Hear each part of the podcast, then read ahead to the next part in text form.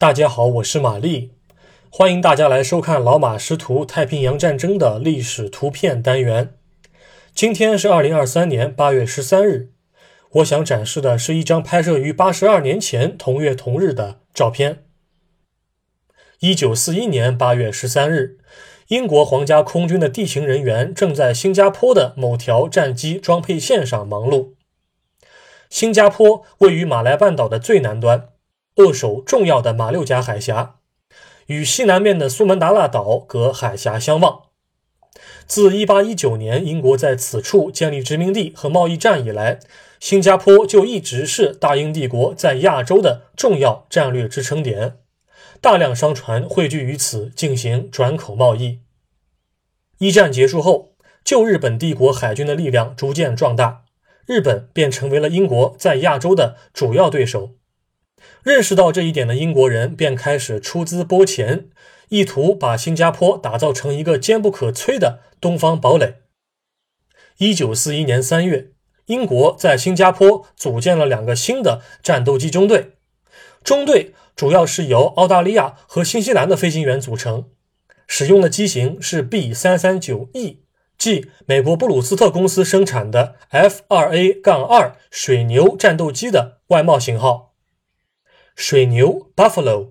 是当时美国海军服役的第一款舰载单翼战斗机，但是率先驾驶这一型战机参与实战的飞行员并不是美国人。芬兰、荷属东印度和比利时都向美国买过数量不等的水牛战机，但是比利时在德军入侵法国的时候投降了，所以那一批订单中的三十二架水牛战机就被送到了英国人的手中。该型战机正式被命名为 Brewster Buffalo Mk1。然而，美国人做生意那是没安好心，卖给英国人这一批水牛是一个臃肿的阉割版。水牛 Mk 一型采用的发动机比美方 F2A-2 原厂的型号减少了两百马力的功率。许多战机的发动机它并不是全新生产的型号。而是生产发动机的厂家柯蒂斯莱特公司把旧有的道格拉斯 DC-3 客机的发动机进行翻新之后的二手货。美方同时拆除了航母着舰的尾钩，但又给驾驶室增加了很多零件，这就使得战机不仅增重了四百一十公斤，它的理论最大空速还下降了十英里每小时。照片中，驻新加坡的皇家空军相关人员正在抓紧时间装配水牛 Mk 一型战机。战机整体的样子差不多了，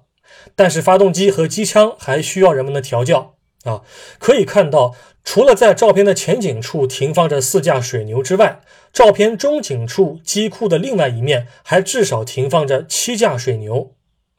往这一处机库的大门再望过去，就能发现对面机库外还停放着一架形似水牛的战机。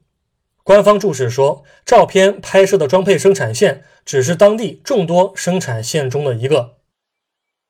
本照现在收录于英国帝国战争博物馆中，官方编号为 K 五九八。感谢您收听今天的节目，我们过几天再会。